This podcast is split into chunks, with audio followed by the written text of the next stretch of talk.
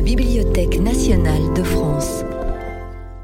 Dans le cadre de la Nuit des idées, des contributeurs de revues de débat et des acteurs de l'écologie politique réfléchissent ensemble à la question de l'urgence écologique. Bonsoir. Alors, première remarque, l'adjectif intégral a fini par devenir relativement polémique. J'en ai fait moi-même les, les, les, frais. Or, c'est assez curieux parce que si vous voulez, écologie intégrale est une expression qui n'a absolument pas de sens stabilisé. On peut l'employer en des sens assez différents. Et donc, voilà. Et si on veut se focaliser en quelque sorte sur le, le caractère analytique du terme, ça va être assez vague. Hein. C'est, qu'est-ce que dit cet adjectif par lui-même? Ben, Finalement, essentiellement, que on ne saurait cantonner dans un domaine à part, isolé. L'écologie, ça c'est le côté négatif, et le côté positif, c'est qu'elle a par la même vocation à lier ensemble des domaines différents. Ça va pas très loin. Hein, c'est pas extrêmement puissant, c'est très large, très abstrait. Donc effectivement, du coup, c'est un adjectif qui peut se prêter à des appropriations diverses. De façon générale, quand on parle d'écologie intégrale, c'est une façon de dire que l'on veut une écologie euh, pas standard, plus, plus appuyée, euh, plus forte en, quelque sorte. Et, là, quand on se tourne vers le lexique, bah, si vous voulez, les termes qui pourraient permettre de dire ça sont pris.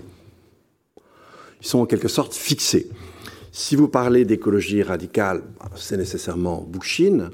Donc c'est l'idée, si vous voulez, que en fait on saurait séparer la domination que certains êtres humains exercent sur d'autres de celle que certains êtres humains exercent euh, sur, sur, sur, sur, la nature. Par exemple, quelqu'un comme Françoise Daubonne a dit à peu près quelque chose comme ça, mais en disant que c'était la, la, domination que les êtres masculins exerçaient sur les êtres féminins qui permettait de comprendre la domination générale qu'on peut exercer sur, sur, sur, sur la nature on, là, ce qui est vraiment important, et on va le retrouver en fait, c'est qu'on mêle vraiment ce qui est naturel et social. Et on va retrouver ça, par exemple, dans l'encyclique du pape. On va retrouver quelque chose de, de ce type-là. Donc voilà, cette expression, elle est, elle est prise. Donc euh, si vous dites écologie intégrale, d'une façon indirecte, c'est nécessairement aujourd'hui une référence à l'œuvre de Murray Bookchin, euh, au municipalisme libertaire, etc. Donc du coup, voilà, c'est pris. Euh, si on veut dire quelque chose qui ne soit pas ça, on, on doit aller chercher un autre adjectif. Alors, l'autre adjectif qui se prête très bien, d'ailleurs souvent il est confondu, on va parler d'écologie profonde, en anglais deep, hein, c'est par opposition à écologie superficielle, à shallow ecology. Et, là, vous le savez, c'est une entrée qui est différente, hein, c'est vraiment l'entrée par les éthiques environnementales, c'est l'entrée par la question de la valeur intrinsèque euh, de la nature, et ce qu'on va mettre en avant, c'est la relation humain-non humain.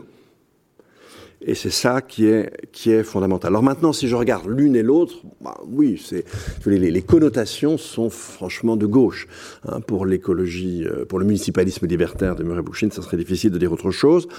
Et pour l'écologie euh, radicale, en tout cas à la NES, c'est très clair. Hein, quand on regarde le texte euh, de la conférence de Bucarest de 72, publié en 73 dans la revue Inquiry, c'est très très important. On a vraiment le contexte des années 70, la gauche des années 70 est extrêmement présent.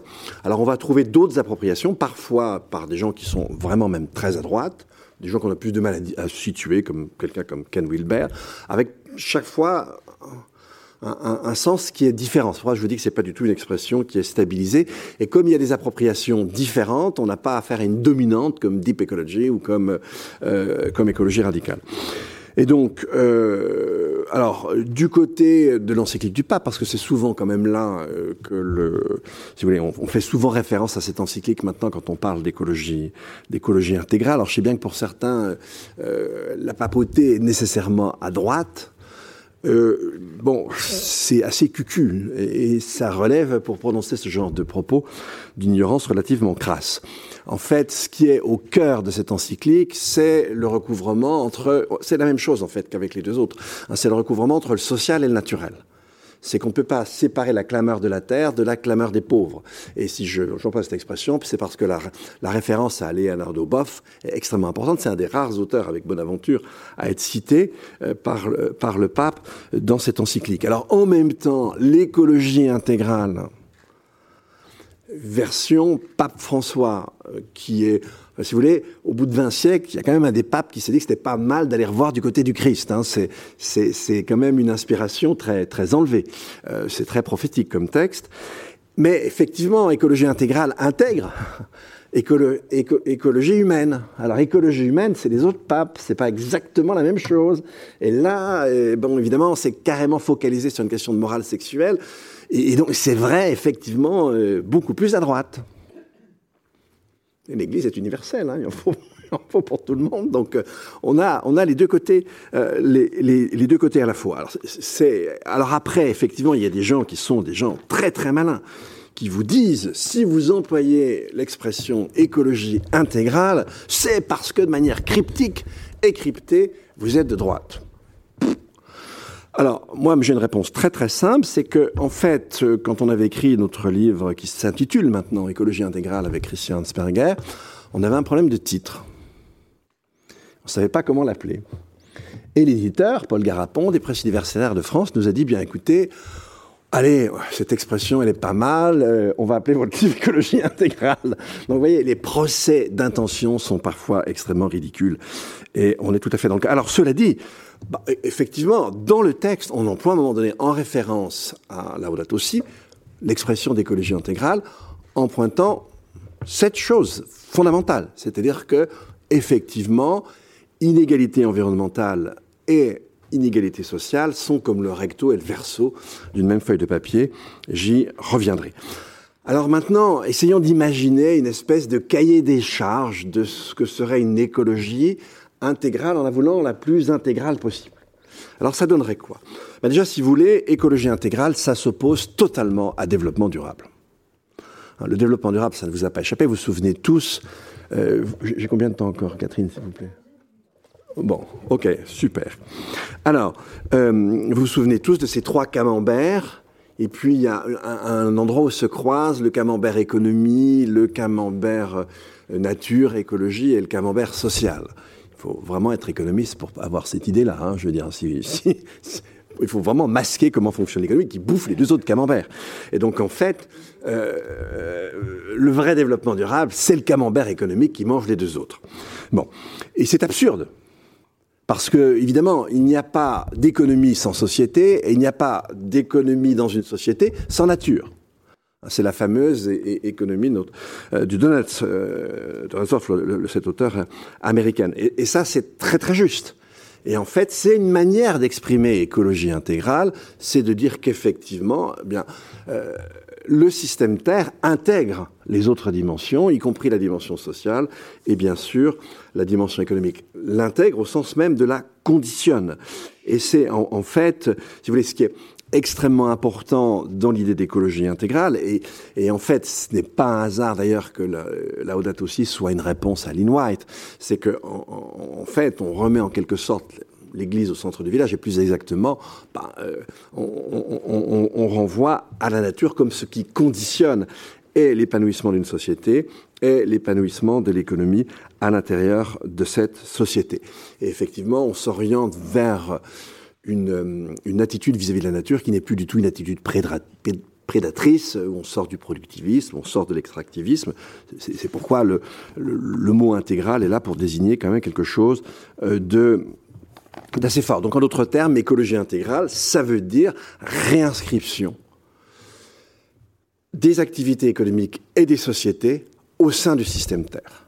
Évidemment, ça implique ipso facto la décroissance une écologie intégrale n'est possible que si on fait décroître de façon relativement drastique, au moins dans un premier temps, les, les flux d'énergie et les flux de matière. Donc en fait, cette écologie intégrale bien s'oppose à une logique artificialiste, à une logique productiviste, et du coup, elle, elle, a des indicateurs qui sont tout trouvés, qui sont très très simples. En fait, on va trouver dans la littérature soit les limites planétaires, soit l'empreinte écologique, et, ce qu'on fait aujourd'hui en général, on fait un indicateur mixte tout simplement parce qu'une empreinte écologique, ça peut varier d'une année à l'autre. Euh, les limites planétaires, ça vous met sur un horizon de temps euh, qui est celui euh, des millénaires, et encore, je suis généreux. Donc, on ne peut pas avoir seulement un indicateur, enfin des indicateurs en termes de limites planétaires si on veut fonder des politiques publiques, d'où le fait que l'on tend à en général à croiser, à croiser les deux. Alors, autre élément effectivement fondamental, hein, le premier, vous avez compris, on revient à un ordre plus logique, en quelque sorte, entre ces fameux trois domaines, économique, social et, naturel. Et deuxième chose extrêmement importante, eh bien, et qui, va nous poser un énorme problème aujourd'hui, et qui pose un problème en soi d'ailleurs, eh bien, c'est que en, fait, euh, les inégalités sociales ne sont jamais que des inégalités en termes d'accès à la nature. Et donc, en d'autres termes, inégalité sociale et inégalité environnementale sont comme le recto et le verso de la même feuille des inégalités. Hein, pour vous rappeler ce chiffre très connu qu'avait établi Oxfam, eh bien, 10%, en fait c'est 7, mais peu importe, les 10% les plus riches de la planète émettent 50% des gaz à effet de serre, et les 50% les plus pauvres n'émettent que 10%. Si comme le fantasme certain, vous voulez détruire les plus pauvres, bien, je vous assure que le 1% des plus riches consommera très rapidement le 10% restant. Et vous, savez très bien, on l'a éprouvé en France avec la question des, gilets jaunes, ça, rend les instruments monétaires très difficiles à manier aujourd'hui, euh, parce que nous sommes dans une société euh, au sein de laquelle bah, le bas des classes moyennes a tendance à dégringoler. Hein, et, à voir euh, son revenu baisser. Et dans une, un tel contexte, il devient extrêmement difficile de recourir à des, instruments plus simplement incitatif. Et de manière générale, quand on regarde l'histoire, alors les, auteurs du Petit Modèle dit ont fait ça, mais, mais, c'est tout à fait juste. Quand on regarde l'histoire, en général, quand une, société connaît des grosses difficultés, eh bien c'est systématiquement lié à des inégalités croissantes. Et on peut même imaginer une société qui s'effondre, passé dans le, ça s'est produit dans le, passé, sans même qu'elle érode par trop son environnement tout simplement parce que les riches vont condamner les plus pauvres à mourir de faim ou à peu de choses près cela. Mais de manière générale, évidemment, c'est la montée des inégalités, le fait que certains consomment beaucoup plus que d'autres, qui va nous conduire aux difficultés qu'on connaît. Vous savez que les, pas toutes, hein, certaines difficultés sont aussi liées à la démographie, mais la plupart des difficultés qu'on connaît sont tout simplement la conséquence de la hauteur des volumes, des flux de matière d'énergie qui sous-tend nos activités économiques et, encore une fois avec une part de responsabilité en la matière des plus riches qui est totalement écrasante euh, en termes numériques. Donc, euh, en d'autres termes, une écologie intégrale, c'est nécessairement une écologie qui est une écologie sociale, qui est une écologie qui va aller en direction d'une réduction des inégalités. C'est carrément, alors là, pour le coup, c'est quand même un peu dans le code génétique, si on reprend bien l'histoire entre, euh, si vous voulez, à chaque fois le jeu entre le, social et le naturel. Alors maintenant, euh, la relation avec la droite et la gauche. Bah, l'opposition classique droite-gauche, elle nous renvoie à une ère qui n'est plus la nôtre. Et, qui avait totalement sa légitimité. Euh, évidemment, ce qu'il fallait faire, ce qu'il a fallu faire, c'était produire pour nous arracher à l'aspect le plus matériel de la vallée des larmes. Hein, souvenez-vous que, euh, en tout cas pour le monde entier, jusqu'au début du XVIIIe, les famines sont récurrentes. Tous les 15 ans, on a une famine, relativement à ces statistiques, et tous les 10 ans, on a une période de grain cher. Le premier continent qui va échapper, c'est l'Europe des Lumières, mais plutôt vers la fin, euh, vers la fin du siècle. Et donc, ce qu'on appelle le productivisme a tout son sens dans ces circonstances-là. Et donc la question qui se posait, on avait un horizon commun, nous devons produire pour nous arracher à la vallée des larmes, et se poser alors ensuite deux questions. Quelles sont les modalités euh, les plus efficaces en termes de production? Là, on avait une réponse de gauche, une réponse de droite, vous la connaissez, c'est pas la peine que je vous la dise. Et ensuite, une fois qu'on a produit cette richesse, il, convenait de la distribuer, et vous aviez à nouveau bien, de deux approches philosophiques de cette redistribution de la richesse produite, hein, avec une tendance vers une, égalité plus, plus arithmétique et l'autre une égalité plus géométrique liée au mérite des uns et des autres. Et là, on reconnaît aussi euh, la gauche et la droite. Je voudrais que notre problème n'est plus du tout celui-là. Notre problème, c'est plus du tout de produire infiniment plus.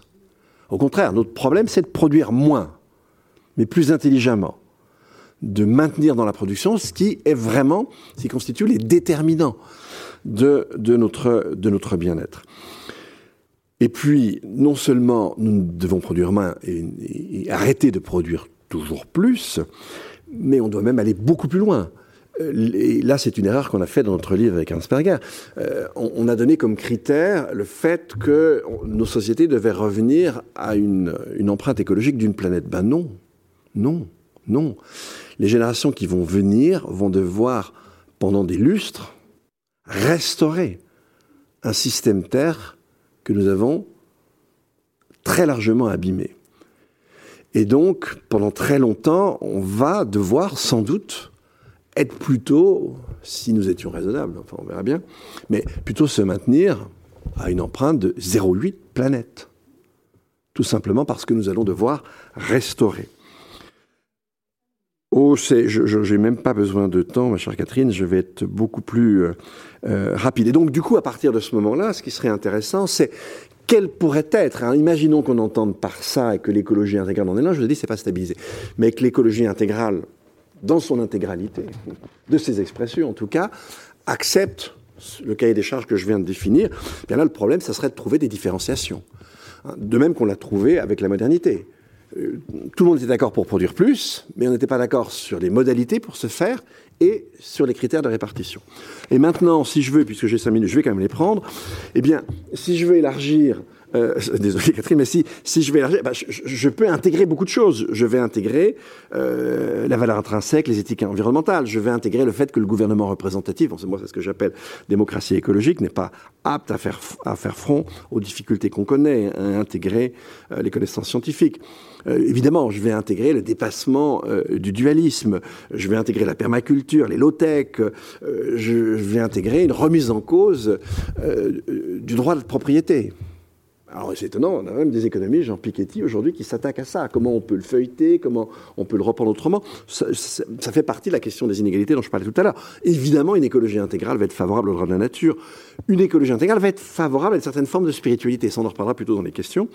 Et puis, évidemment, un, maillage un peu plus complexe de, nos connaissances, à renouer ce, à quoi nous invitent l'IPBES et le GIEC avec euh, nos amis des peuples premiers, etc. Donc vous voyez bien que dire, en prenant l'ancien critère, l'écologie intégrale, c'est de droite, bah, c'est tout simplement une ânerie. Tout simplement parce qu'on ne positionne plus de la même manière l'opposition droite-gauche. Et comme on est dans une époque de transition, en même temps, on doit bien avoir un œil du côté de l'ancienne opposition. Et là, euh, bah, on est plutôt du côté gauche, parce qu'effectivement, on est plutôt du côté du resserrement, d'un resserrement absolument nécessaire des inégalités. Voilà, ce ne sont que des propositions hein, pour nourrir cette expression d'écologie intégrale. Merci de votre attention. Merci beaucoup à vous, Dominique.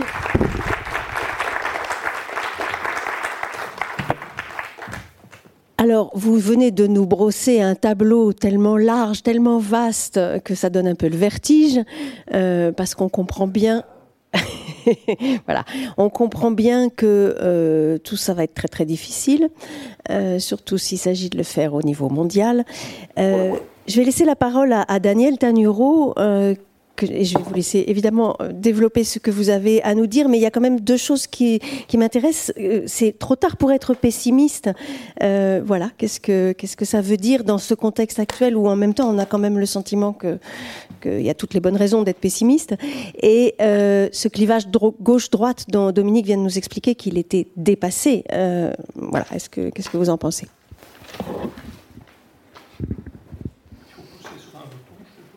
Je suis pas sûre. D'abord, peut-être euh, une précision en ce qui concerne ma, ma présentation. Euh, je collabore moi aussi à une revue régulièrement, vous ne l'avez pas mentionné, à la revue Contretemps, qui est une revue en ligne, disons euh, marxiste inorthodoxe, euh, c'est-à-dire ouverte très large, d'abord non stalinienne et non dogmatique, et ouverte très largement sur les nouvelles questions de l'écologie, du féminisme et de la, des questions coloniales, comme on dit euh, aujourd'hui. Euh, deuxièmement, je suis un peu présenté ici comme le challenger de euh, l'écologie intégrale, le porte-parole de la méfiance. Je voudrais dire d'emblée que euh, j'ai beaucoup de sympathie et même beaucoup d'accord avec le point de départ de l'analyse euh, de Dominique Bourg qu'il vient de répercuter ici et avec le point de départ du livre qu'il a coécrit avec euh, Christian Hansperger et notamment avec cette idée que non seulement le système productiviste capitaliste est responsable de cette terrible destruction de l'environnement à laquelle on assiste aujourd'hui, mais que même le capitalisme vert, vous l'écrivez dans votre livre, approfondit cette, euh, cette situation. Je ne vais pas répéter le raisonnement, mais je suis entièrement d'accord avec le raisonnement que vous déployez dans ces quelques pages de votre euh, ouvrage. Et je suis aussi d'accord avec euh, la conclusion stratégique que vous en tirez, à savoir qu'il faut écologiser le social et socialiser l'écologie. Euh, donc le débat avec vous, je ne confonds pas le débat que nous pouvons avoir, disons vous et moi, d'une part, et le débat qu'on peut avoir avec des gens qui donnent de l'écologie intégrale une interprétation extrêmement droitière et carrément non seulement conservatrice, mais ouvertement, ouvertement réactionnaire. Euh, alors, pour répondre à, vos deux questions euh, très précisément, et puis j'essaierai de développer un peu plus largement mon propos, euh, pourquoi euh, il est trop tard pour être pessimiste? Je dirais, entendons-nous bien, le pessimisme aujourd'hui est une forme de lucidité face à la gravité terrible de la crise, de la destruction de l'environnement qui pose une menace existentielle, si pas sur l'ensemble de l'humanité, au moins sur plusieurs centaines de millions d'êtres humains sur cette, euh, sur cette terre. Donc la situation est extrêmement grave et elle est aussi extrêmement complexe parce qu'il n'y a, il a pas un facteur de cette crise environnementale, il y en a au moins neuf, ceux qui sont correspondent aux neuf paramètres de la soutenabilité relative qui ont été identifiés par l'IPB, euh, par l'IGBP, hein, International Geosphere Biosphere Program. Et, et, en plus, cette crise environnementale est profondément euh, euh, comment euh, interconnecté, mêlé à une crise sociale.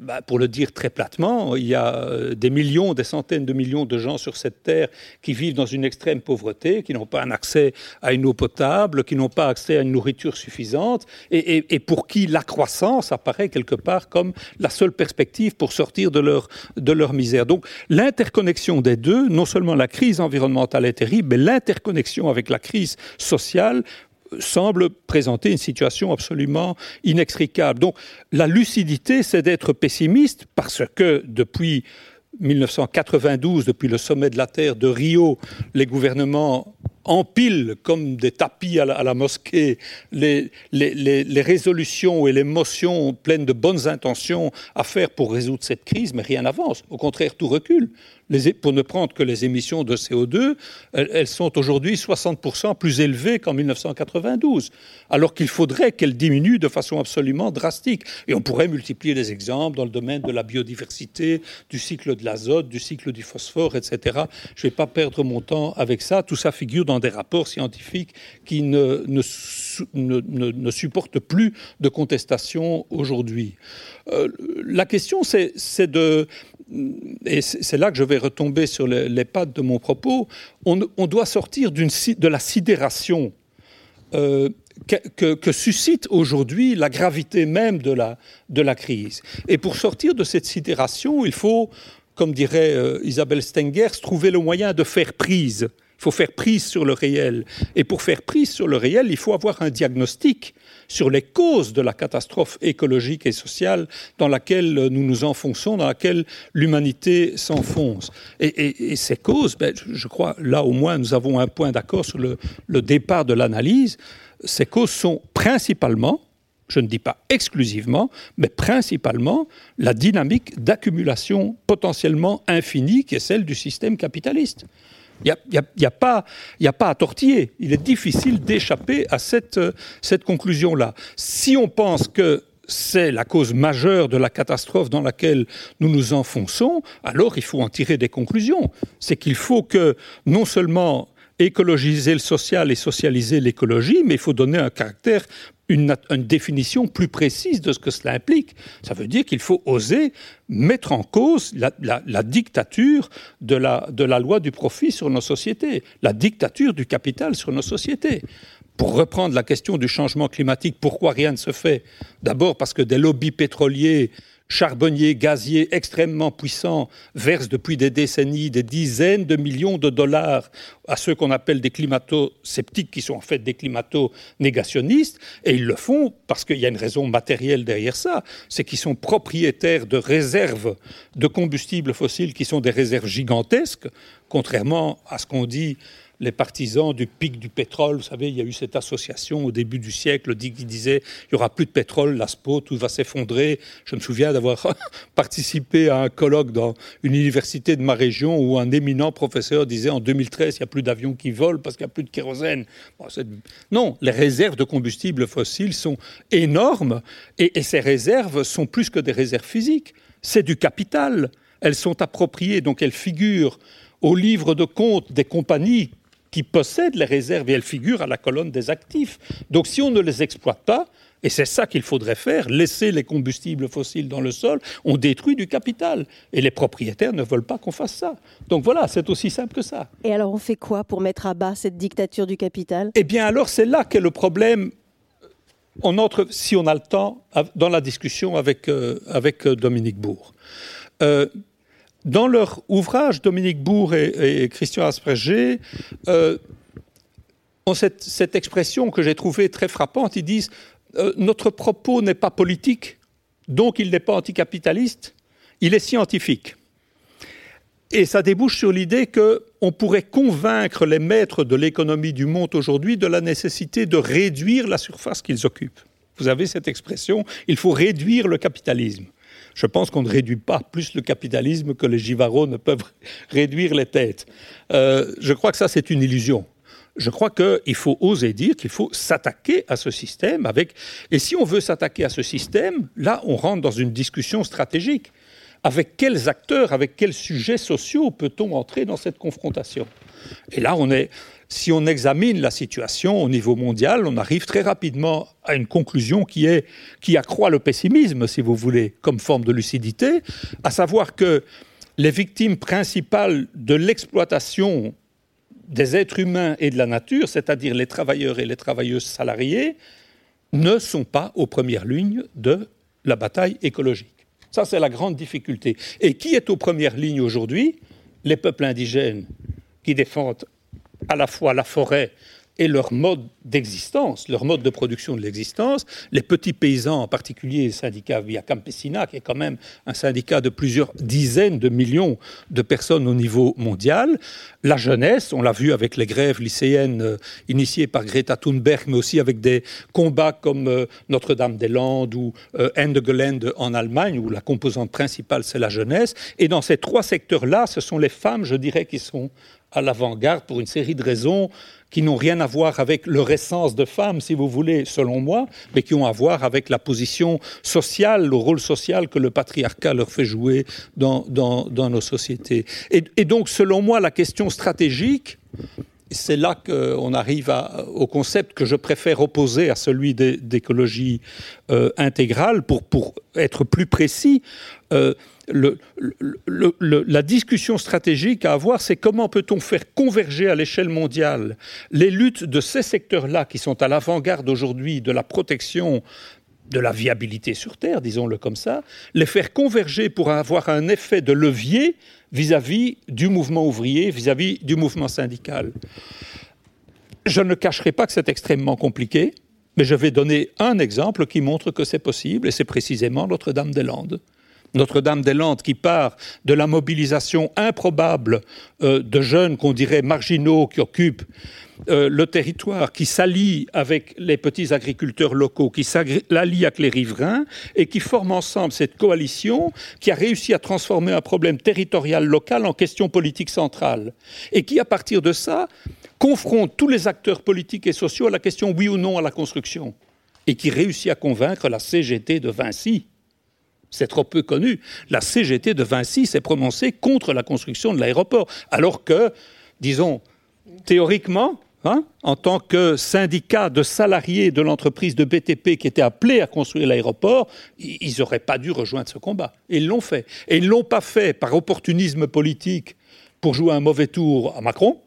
Ils l'ont fait, ça je le sais, par des acteurs syndicaux à qui j'ai discuté, ils l'ont fait au terme d'une discussion profonde un débat contradictoire avec des textes, des notes, une vraie discussion stratégique. Donc je pense que c'est possible, mais je pense que c'est possible, et c'est pour ça, je, je, crois que je dois terminer, je retomberai sur mes pattes, il faut aller au-delà du concept d'écologie intégrale qui, même dans votre version, en laissant de côté les versions réactionnaires conservatrices, est selon moi trop floue, et je préfère personnellement parler d'écologie sociale comme Murray Bookchin ou d'écosocialisme, c'est-à-dire l'idée qu'il faut combiner, faire converger les luttes sociales et les luttes environnementales dans une orientation radicalement anticapitaliste, antiproductiviste, euh, anti-domination. Je vous remercie. Merci beaucoup.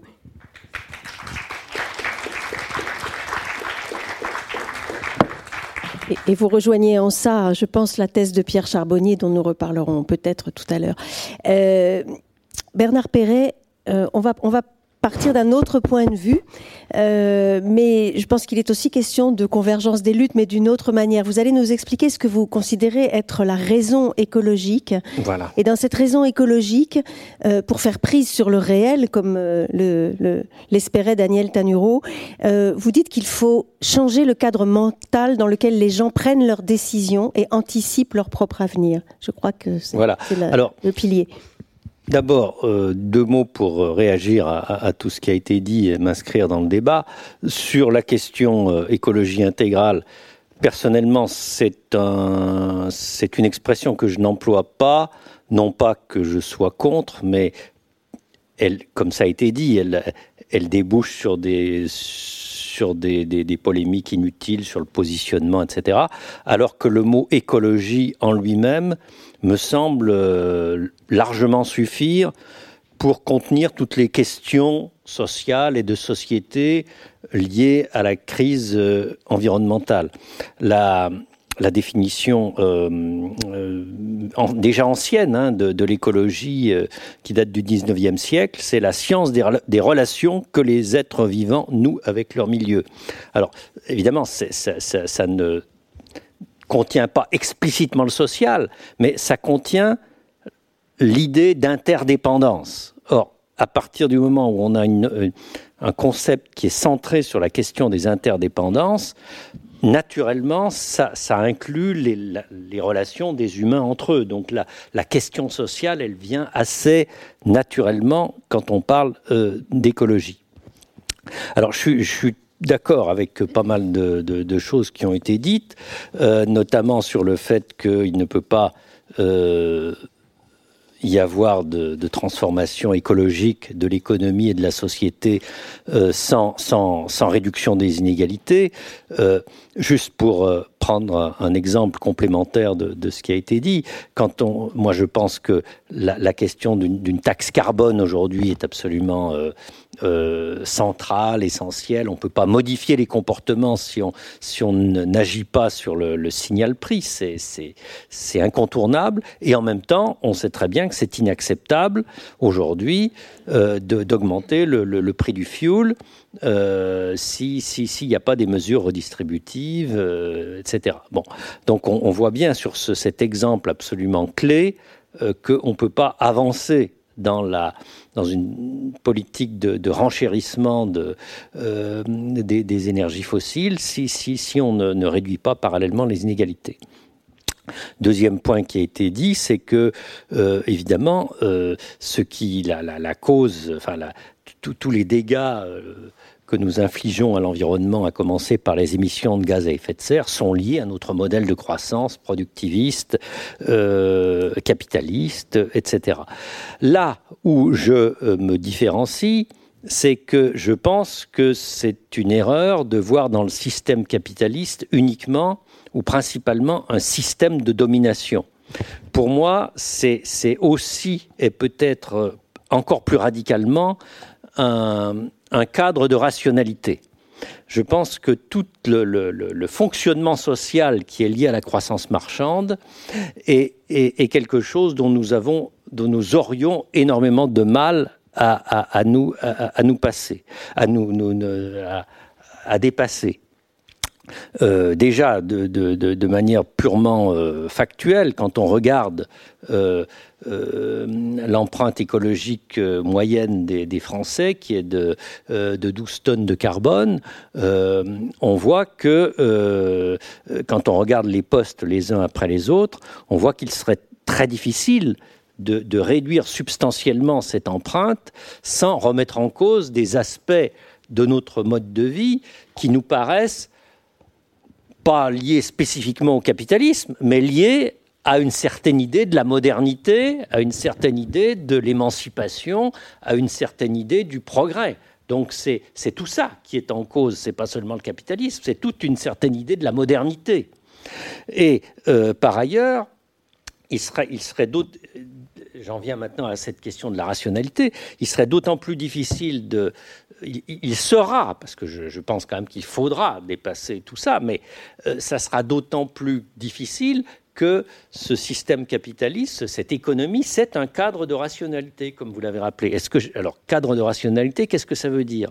Ça veut dire que c'est un, un, un système de mise en cohérence, cette coopération qui permet à des individus qui décident librement ou qui croient décider librement de ce qu'ils ont envie d'acheter, de ce qu'ils ont envie de faire, là où ils ont envie de vivre, là où ils ont envie d'aller, etc., ça leur permet de s'inscrire dans, dans, dans, un mode de rationalité qui coordonne presque automatiquement leurs décisions et qui leur permet d'articuler assez simplement euh, leurs objectifs à court terme, travailler plus pour gagner plus, avec euh, j'investis dans ma résidence secondaire, je, planifie un voyage, je vais donner un héritage à mes enfants, etc. Donc quelque chose qui à la fois coordonne les gens entre eux et permet de coordonner les horizons du court terme, du moyen terme et du long terme. Et ce cadre est extrêmement euh, performant. Et en plus, c'est un cadre qui, et là je, fais référence à mon, mes attaches avec René Girard, euh, c'est un cadre qui euh, permet aux gens d'exprimer leur leur besoin d'entrer en rivalité les uns avec les autres, sans se taper dessus, sans, sans faire couler le sang. Au fond, il y a une forme de, il y a une forme de guerre civile euh, ordinaire qui est la compétition économique, qui permet aux gens de, de se conduire en macho euh, sans euh, faire couler le sang. Voilà. Bon, euh, je pourrais développer ce point, mais on, on, réfléchissez-y. Il n'est pas si facile que ça de, de se passer de ce mode de dérivation de, de, de, la violence.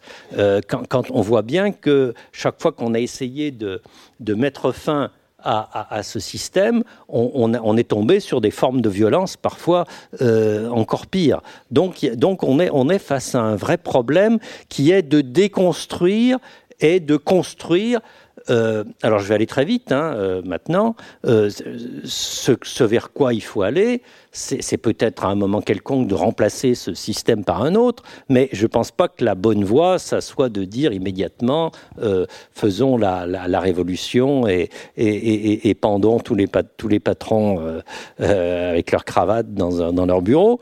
Je pense qu'il faut plutôt essayer de développer des initiatives locales qui incarne ce que pourrait être cette démocratie des communs, c'est-à-dire des fonctionnements sociaux qui reposent sur euh, la gratuité, la coopération, euh, la prise en compte du, du, bonheur de faire des choses ensemble, enfin tout ce qui exprime et promeut et développe des modes d'agir ensemble centrés sur les besoins, sur la protection des ressources et qui s'émancipe en quelque sorte de cette logique marchande qui euh, effectivement risque de nous, euh, euh, de nous conduire dans le mur. Alors est-ce que c'est de gauche? Est-ce que c'est de droite? Je pense que c'est certainement plutôt de gauche quand même, parce que c'est ça. Il y a quand même derrière une critique assez radicale du, du système et de la pensée libérale surtout dans lequel on, est, on est immergé. Mais par exemple, je pense que beaucoup d'entreprises aujourd'hui sont engagées dans des démarches de changement, dans des démarches qui sont pas toujours uniquement du greenwashing, mais qui euh, impliquent des, un réel souci d'inscrire leur activité dans la euh, préservation des biens communs, dans des formes de, partenariat avec les territoires, avec la société civile, qui impliquent euh, le souci de l'économie des ressources. Je pense par exemple à toutes les euh, pratiques d'économie circulaire qui, qui, sont des, des leviers de changement que je crois très importants aujourd'hui dans le monde productif. Euh, donc voilà, je, termine là-dessus. Donc euh, je, me, je, me, je me situe pas forcément en contradiction avec ce qui a été dit, mais euh, je pense qu'il faut voir que la question écologique nous emmène dans quelque chose de complètement inédit et qu'on ne peut pas rabattre simplement, qu'on ne peut pas simplement penser avec les concepts et avec les, les, les, postures politiques euh, héritées du, du 19e siècle. Voilà. Merci. Donc on a bien compris Bernard Perret que, a priori, vous ne croyez pas trop à la révolution pour régler notre, notre problème actuel mondial, que le système capitaliste était un cadre de rationalité qu'on ne dépasserait pas si facilement, mais euh, on sait aussi qu'il y a une urgence à, à, accélérer notre transition et notre changement de mode de vie. Donc, évidemment, ce que vous venez d'évoquer pose quand même un problème d'incitation. On y reviendra certainement après. Comment on incite euh, des populations, des gouvernants, euh, enfin, l'ensemble de de, qui nous sommes en, tant que société, comment on nous incite à, changer nos modes de vie suffisamment vite. Je pense que c'est une bonne transition pour donner la parole à Caroline Lejeune, qui, si j'ai bien compris, va nous parler d'une manière un peu plus concrète de ce qui se passe sur le terrain quand justement on change un peu les façons de vivre ensemble. Oui, merci beaucoup. Euh, merci pour l'invitation et pour euh, l'organisation de cet événement. Donc, je me présente, je suis Caroline Lejeune et je travaille sur la justice euh, environnementale. donc, à travers cette question de la justice environnementale, ce qui m'intéresse de manière principale, c'est d'étudier les liens entre justice et nature. D'un point de vue théorique, monde des idées, mais aussi du point de vue euh, concret, euh, parce que j'étais euh, assez animée dans mes travaux de recherche sur une idée qui est assez convenue et qui est entendue, qui est celle de considérer que les populations qui sont très éloignées des questions environnementales ne pourraient jamais porter attention ou souci ou faire un enjeu politique pour leur mode de développement ou aussi pour leur manière de se représenter eux-mêmes leur rapport à la nature. Alors, je vais pas revenir sur le concept d'écologie intégrale. Je pense que là, on a trois belles propositions.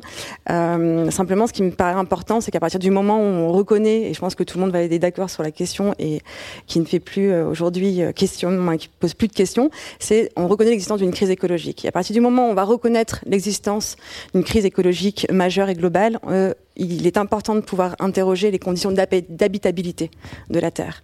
Et ça, ça veut dire qu'il faut pouvoir s'interroger sur la manière par laquelle la question du développement des sociétés, que ce soit à l'échelle locale, à l'échelle globale, ne peut plus se penser en dehors euh, d'un contexte euh, environnemental dans lequel il se déploie et dans lequel il appartient.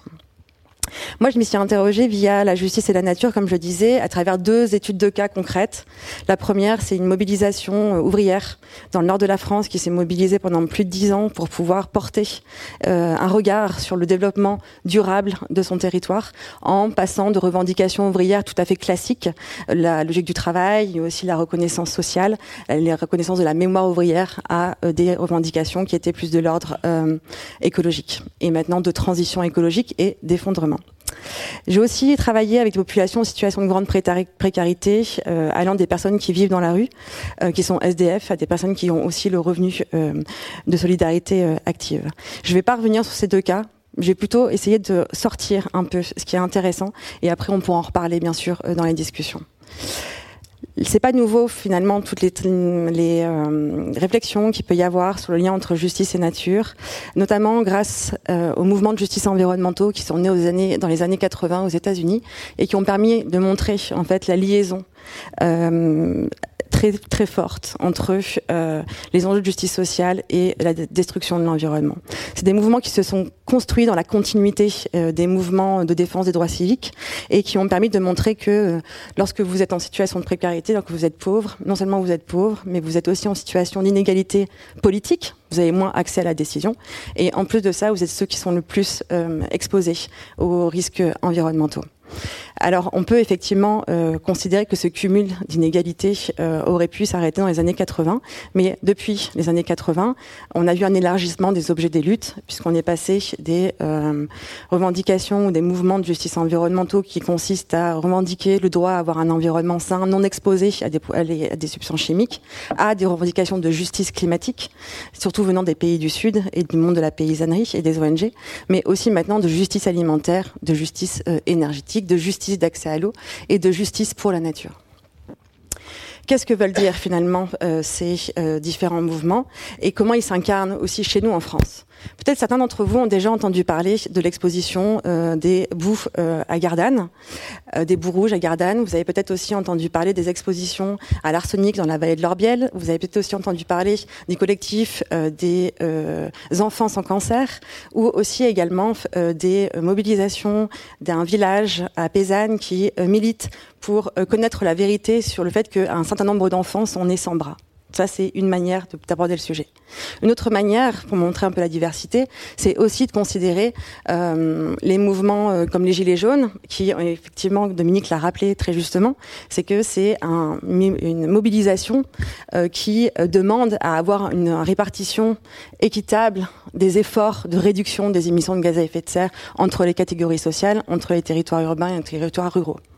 On a aussi les marches pour le climat, qui aussi revendiquent d'autres formes de justice, justice climatique. On ne sait pas toujours très bien en fait ce qu'il y a derrière cette notion de justice climatique quand euh, les bannières sont brandies. Simplement, tout le monde a conscience des efforts qu'il va falloir réaliser et qu'une partie de la population semble prête à amorcer un processus d'acceptabilité.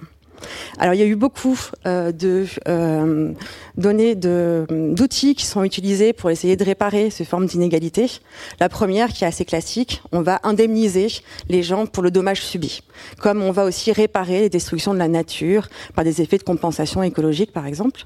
Vous comprendrez bien que on peut effectivement essayer de réparer d'un point de vue économique le dommage subi, euh, ça ne va pas forcément réparer le, la trajectoire et les projets de vie des populations qui sont concernées par ces expositions aux risques environnementaux et aux risques climatiques, dans la mesure où à partir du moment où ils ont un cancer, où ils doivent migrer parce que euh, ils sont euh, submergés par les eaux, euh, leur trajectoire de vie euh, est complètement limitée et on les dépossède d'un projet de territoire et d'un avenir pour le futur.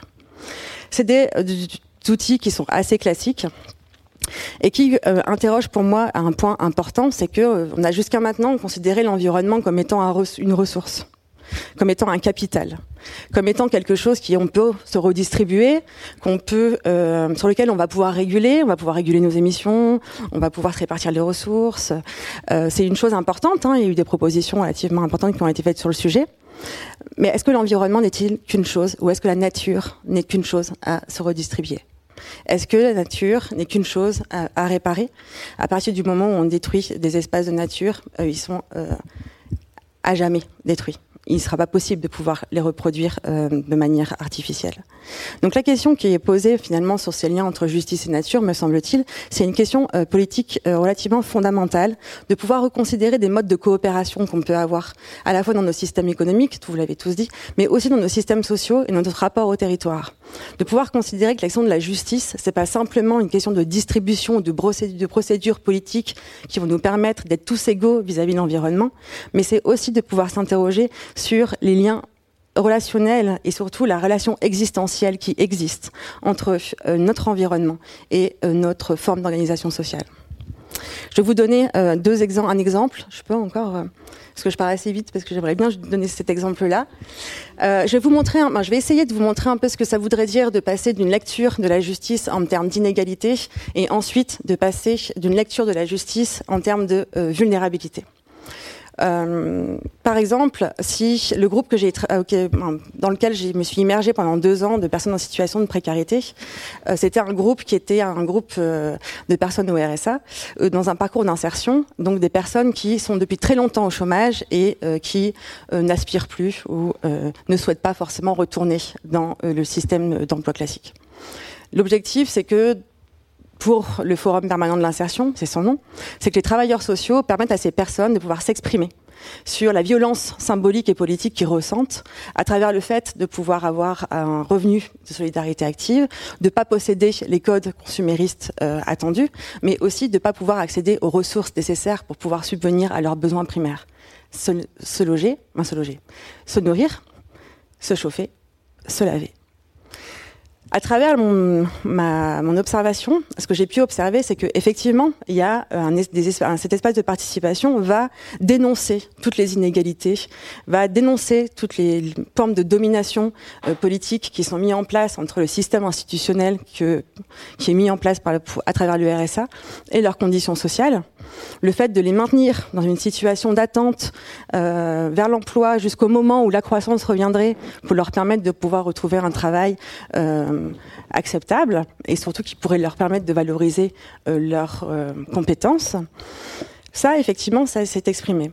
Ce qui est exprimé aussi, c'est euh, le fait de pouvoir aussi d'être contre un discours qui consiste à penser que seul par des outils de redistribution, on va pouvoir réduire ou échapper à la crise écologique. Et c'est vrai qu'il y a vraiment une critique relativement importante qui consiste à dire qu'on peut passer par des outils financiers, on peut donner des subventions aux plus pauvres pour réduire leurs émissions de gaz à effet de serre ou compenser le coût que devrait coûter le fait de euh, émettre moins d'émissions de carbone. Pour eux, c'est vraiment une illusion dans la mesure où euh, le système économique dans lequel euh, ils se trouvent leur a montré et démontré non seulement ses faiblesses, mais aussi la possibilité que la croissance ne revienne pas et ne leur permette pas de pouvoir réintégrer le système classique. Ça, c'est la lecture du point de vue euh, de justice distributive, euh, les liens entre justice et environnement. Maintenant, si je prends le côté vulnérabilité. Quand, à un moment donné, on se retrouve en réunion, le jour de la catastrophe de Fukushima, euh, première réunion j'assiste d'ailleurs, une chose s'exprime, c'est pas forcément la colère vis-à-vis -vis de l'emploi, mais c'est la vulnérabilité dans ce milieu naturel. Et c'est vraiment intéressant de pouvoir à un moment donné se dire que les enjeux de justice sociale et les sentiments euh, de disqualification et de vulnérabilité sociale se retrouvent dans le sentiment de vulnérabilité environnementale. Et qu'on se sent tout autant concerné par la catastrophe qui vient euh, d'être exprimée que euh, par, exprimée par Fukushima que par leurs propres conditions sociales. Et c'est d'autant plus important que ce qui s'exprime là, ça s'exprime aussi à travers leur accès aux ressources le fait de devoir gérer et arbitrer euh, l'accès à l'eau, de devoir arbitrer leur accès à l'alimentation, de pouvoir arbitrer euh, l'accès à un certain nombre de besoins élémentaires et fondamentaux.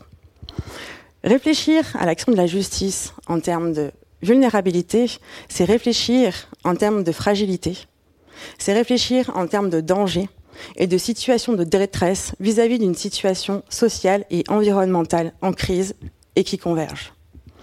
Et ça, ça me paraît intéressant, en fait, comme manière de pouvoir percevoir le sujet, parce qu'il ne s'agit plus de devoir euh, essayer d'attendre que le système économique trouvera la voie vers euh, une meilleure répartition des richesses, mais il est surtout question désormais de considérer que seules des formes de coopération et de respect envers la nature à travers des activités qui sont banales, hein, l'alimentation, l'agriculture urbaine, l'économie coopérative, euh, pourraient y contribuer. Mais l'important, c'est pas forcément ce à quoi ça va mener, mais comment on y est arrivé. Et là où je trouve vraiment bien, c'est de pouvoir considérer que c'est une justice en relation avec les hommes et avec la nature pourrait contribuer, selon moi, à pouvoir exprimer d'autres formes de sensibilité, d'autres formes d'émotion à la catastrophe environnementale qui pourrait être un levier politique pour les changements à venir. Je vous remercie. Merci. Bien voilà une note d'espoir pour terminer. Euh, la parole est à vous si vous la voulez, à moins que l'un d'entre vous veuille à chaud réagir à ce que vient de dire Caroline, parce qu'après on risque de repasser à autre chose. Et sinon, je ne sais pas s'il y a des micros qui circulent dans la salle, je ne sais pas comment ça se passe, mais en tout cas, vos questions sont les bienvenues. Alors c'est toujours pareil, il faut qu'une première personne se lance. C'est comme ça que ça fonctionne. Alors passez directement à la seconde. Voilà, la seconde personne est là. Merci beaucoup.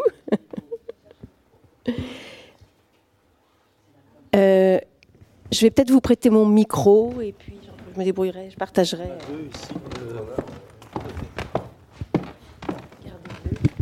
Merci. Merci, je le ferai. Je le ferai. On passera le micro. Merci pour ces, pour ces interventions. Alors j'aurais deux questions à, vous poser. Vous avez tous à des degrés divers donc euh, critiqué d'une certaine façon donc l'économie capitaliste et, le, et le, le, productivisme et les conséquences qu'il a et qui sont certainement euh, euh, très fortes aujourd'hui. Il y a une dimension que vous n'avez pas abordée à mon sens et j'aurais aimé avoir votre avis sur, ce sujet. C'est la question démographique. Le monde a, la population mondiale a, explosé entre la fin du 19e et aujourd'hui et évidemment les conditions de vivre la planète et de l'exploiter ne sont pas les mêmes dans un monde à un milliard d'individus, dans un monde qui tend vers 10 milliards. Comment penser aujourd'hui ces différents paramètres euh, et euh, essayer de, en essayant de définir un bon un niveau d'acceptabilité de consommation du, monde et d'empreinte écologique, parce que euh, malgré tous les efforts que l'on peut faire, la, la, planète a des capacités, des, des, ressources limitées, et évidemment, si la population mondiale va vers 15 milliards, certainement il y aura un moment où elle s'équilibrera, mais le, le, partage des ressources sera de plus en plus, de plus en plus complexe. La deuxième question que j'aurais voulu vous poser euh, concerne le, les, réponses que nos sociétés sont capables d'apporter à, ce, à, cette urgence climatique, à ces défis. Euh, est-ce que vous pensez que, compte tenu de l'urgence euh, qui est perceptible chaque jour, les sociétés libérales sont suffisamment armées pour euh, être dans des logiques d'incitation, ou bien est-ce que des sociétés, plus totalitaires ne sont pas finalement, et de manière paradoxale, mieux armées pour euh, prendre des décisions plus, fortes, contraignantes, et qui peuvent, qui sont évidemment très difficiles à, gérer, mais est-ce que cette horloge climatique qui est parfois évoquée ne, nous pose pas des, problèmes qui sont euh, au-delà de ce que les, sociétés libérales peuvent arriver à, faire en termes de, de réaction, et vous avez cité la faiblesse des réactions depuis 1992 et l'empilement des différentes euh, manifestes euh, des, des gouvernements, quels qu'ils soient. Merci. Si, si vous permettez, peut-être déjà sur la question de la démographie. Euh, en fait, il y a une forme d'asymétrie, si vous voulez. Euh, si on regarde euh, climat, destruction d'autres choses, etc., il y a un lien effectivement direct avec le niveau de richesse. Maintenant, si vous vous orientez sur les aspects plutôt biodiversité, bah là, on, on, on, a plutôt l'impression que une personne égale une unité d'impact. Que vous soyez riche ou que vous soyez pauvre, bah vous avez besoin de la même surface pour régénérer votre air, votre eau, pour vous, pour vous nourrir. Donc en fait, la, le, le facteur de destruction le plus important, c'est les différences de richesse parce que là, je ne sais pas moi, un, un, habitant pauvre de la planète va peut-être émettre 300 kg de CO2 par an, un riche industriel qui fait plusieurs fois le tour de la planète 200, 300 tonnes. Ça n'a vraiment rien à voir. L'un ne va pas manger trois mammouths au petit déjeuner et 15 éléphants ensuite au café. Donc, euh, on a ça. Et celui qui avait très, fini par bien traduire ça, c'était Ehrlich avec son, euh, son équation. L'impact, notre impact est égal à la population multipliée par notre niveau de richesse et par nos techniques. Donc, en fait, là, contrairement à ce qu'on dit parfois, effectivement, la démographie compte. Et c'est un des éléments, mais on ne peut pas la mettre à, égalité avec, avec les, les, différences de, richesse. Mais encore une fois, l'un n'exclut pas l'autre. Et pour revenir et, sur la question de la démographie, j'aurais l'intention. Enfin, je crois qu'on peut vous dire que le problème il se règle lui-même. Hein. Le seul continent euh, qui ne soit pas, enfin une partie de continent qui ne soit pas rentré dans ce qu'on appelle la transition démographique, c'est l'Afrique. Et en fait, c'est très clair. C'est là où on a des, familles pauvres et non éduqués, on continue à avoir un taux de fécondité qui est très élevé. Et là, au contraire, sur le même continent, lorsqu'on a affaire à des familles qui ont un certain niveau de accès à certaines richesses, à certaines ressources, on voit là aussi la, démographie se, se, réduire. Pour très rapidement aussi vous répondre sur la question du, si vous voulez, est-ce que les régimes autoritaires feraient mieux que ce qu'on fait j'ai quand même l'impression qu'il y a une certaine illusion de ce côté-là. Premièrement, déjà, ce qui bloque aujourd'hui énormément l'action, c'est partout des régimes autoritaires ou illibéraux. Poutine n'est pas un démocrate absolu, Xi Jinping c'est pas tout à fait son sa tasse de thé, euh, Trump non plus, Erdogan, Bolsonaro, c'est tous ces gens-là qui bloquent toute action possible. Ça, c'est la première remarque. Deuxième remarque, effectivement, la Chine est capable, pratiquement un lac immense, de virer toute la population autour pour euh, renaturer les rives du lac. Ok, mais vous voyez très bien que sur les déterminants fondamentaux de la pollution, ils, ils font pas mieux que les autres. Tout simplement parce que le régime, même si aujourd'hui il est vraiment franchement dictatorial avec une dictature électronique, il a quand même besoin de l'assentiment des classes moyennes. Et cet assentiment des classes moyennes chinoises, moyennes supérieures, ben, il est lié à leur niveau de consommation. Et ça, il va vraiment pas le toucher et ne le touche pas. Et c'est encore pire avec Xi Jinping que ça n'était avec Jintao. Donc, et, en fait, vous voulez, le, le, le, modèle comme ça, euh, disons extrêmement autoritaire, qui pourrait effectivement s'installer, il faut bien bien distinguer les deux. Si vous voulez, on a un problème. Comment on prévient les difficultés Alors aujourd'hui, quand on parle de prévention, c'est un peu limite, mais en tout cas, on a encore des marges d'action dans les dix ans qui viennent. Et, là, on voit bien que les régimes autoritaires, c'est pas du tout leur tasse de thé. Elles le font absolument pas. En revanche, quand la catastrophe est arrivée, ah bah c'est sûr qu'ils sont extrêmement bons pour réserver les fruits qui restent, un petit nombre, et soumettre la masse à l'horreur. Donc voilà, moi je vois pas du tout dans les régimes autoritaires, c'est quelque chose qui pourrait nous, nous permettre de nous en tirer. Donc, si je vous entends bien, vous, la, révolution écologique, enfin la transition écologique, mais massive, ne peut se faire, selon vous, que dans un régime démocratique. Bernard Perret, vous n'êtes peut-être pas d'accord. Euh, je voudrais donner une réponse un peu différente en, assumant une posture que je qualifierais de manière assez provocatrice d'apocalyptique. Mais apocalypse, non pas au sens de fin du monde, mais au sens de euh, dévoilement, révélation, euh, choses qui se découvrent dans l'événement.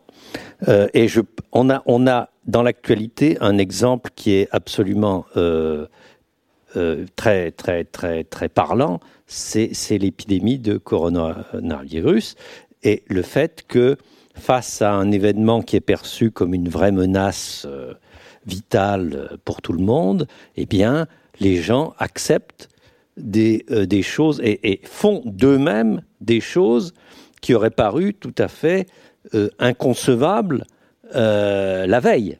Hein, comme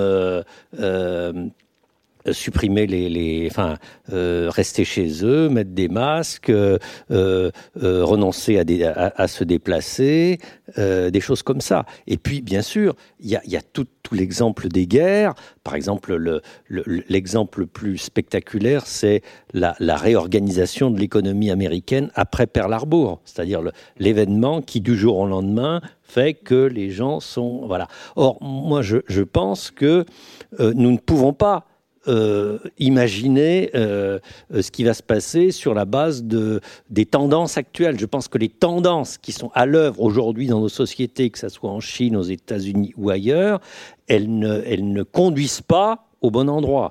Et qu'il y, y, a, forcément il faut intégrer l'idée que même si on essaye de faire ce qu'on peut pour euh, promouvoir des choses qui vont dans le bon sens, il y aura des coups d'accélérateur qui auront, euh, qui, seront dans des circonstances assez dramatiques et qui feront que presque du jour au lendemain, on trouvera normal de faire des choses qui aujourd'hui nous paraissent tout à fait euh, aberrantes et il n'y aura même pas besoin de dictature. Je veux dire, la, question de, l'alternative entre la dictature et le libéralisme, c'est pas pas forcément comme ça que ça se pose. La question se pose avant, c'est-à-dire. Vous permettez, euh, Bernard remet quand même un, un aspect qu'il connaît très bien, c'est-à-dire c'est l'aspect du temps. En fait, si on prend par exemple les émissions de gaz à effet de serre aujourd'hui, dans les tuyaux sont déjà les 2 degrés de 2040. Et en fait, le problème, c'est que pour éviter les 2 degrés de 2040, il faudrait qu'on ait en 2020 les effets de 2040. Ce que vous appelez les 2 degrés de 2040, pardon, vous pouvez nous... Oui, alors, c'est la température moyenne. Hein. Aujourd'hui, par rapport à la fin du 19e siècle, la température, elle est 1 degré, 1 dixième supérieure. En fait, les, il y a 2 dixièmes qui qui sont la suite de la fin du petit âge glaciaire, mais depuis le, la fin des années 70, début des années 80, on a connu une hausse de la température moyenne au monde de 9 dixièmes de degrés. Et on voit maintenant, ça y est, on rentre, si vous voulez, on commence à entrer dans le, deuxième degré d'augmentation. Et, du coup, les manifestations du changement climatique eh bien, nous confronte à des phénomènes totalement hors normes, que ce soit des méga inondations, des méga feux, etc., des, des, des températures extrêmes à 46 degrés dans un petit village euh, de l'Hérault en fin juin, c'est pas c'est pas tout à fait. Et la ville de Paris s'attend à ce qu'elle puisse avoir des maxim, des maxima de température euh, flirtant avec les 50 degrés d'ici une trentaine d'années. Donc euh, c'est ça la difficulté, c'est-à-dire qu'il nous faudrait les effets futurs pour empêcher le futur d'arriver. Puisque en fait, le futur se décide avant même qu'on ait les effets. C'est voilà, c'est la, la seule bémol. incendie, par exemple. Oui, bah, tu as vu la réaction des Australiens. Ça aussi, c'est l'esprit humain est quand même relativement tordu. Euh, vous avez 30, enfin, vous, la, la, réaction de Scott Morrison, reprise par Valeur Actuelle, une excellente publication française, euh, consiste à dire, évidemment c'est l'ironie, euh, consiste à dire euh, que euh, les, les méga-feux australiens, c'est les écolos qui nous empêchent de débroussailler les forêts. Enfin, et, et ça marche, hein. ça prend, oui, c'est bien sûr, hein, on est d'accord. Donc, il y a une, une sorte de forme de perversion de l'esprit humain qu'en fait, si vous voulez, quand vous avez un danger, vous avez une partie des gens qui vont réagir, mais une autre partie, au contraire, le danger est tellement important qu'il vaut mieux le dénier plus encore, parce que c'est plus encore insupportable que ça ne l'était la veille. Je crois que Daniel voudrait ajouter quelque chose. Après, on repassera euh, à vos questions. Très vite sur les deux questions sur la démographie.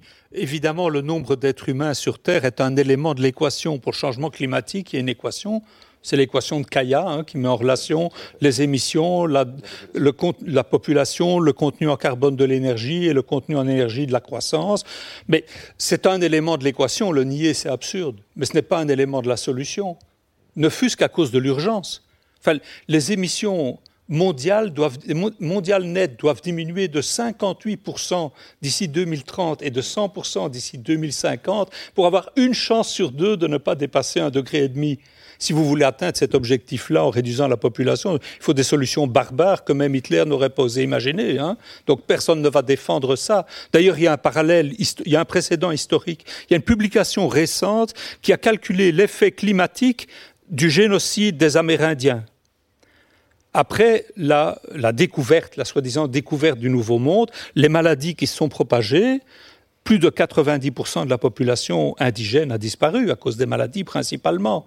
Et l'effet climatique a été un refroidissement parce que les plantes vertes ont poussé. Ce refroidissement a correspondu à une diminution de 5 ppm de la euh, concentration atmosphérique de CO2 sur le siècle, sur le 15e, 16e siècle par rapport au 15e.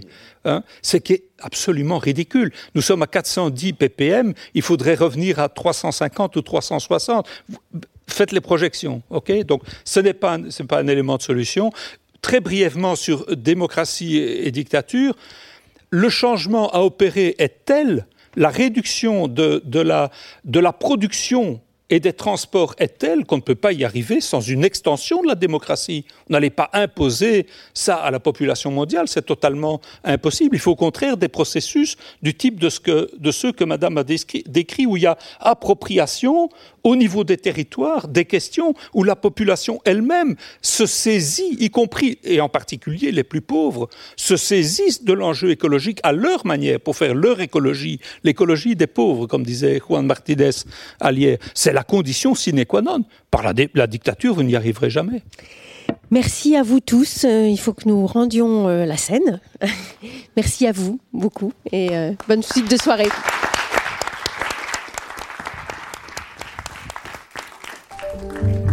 Venez d'écouter un podcast de la Bibliothèque nationale de France.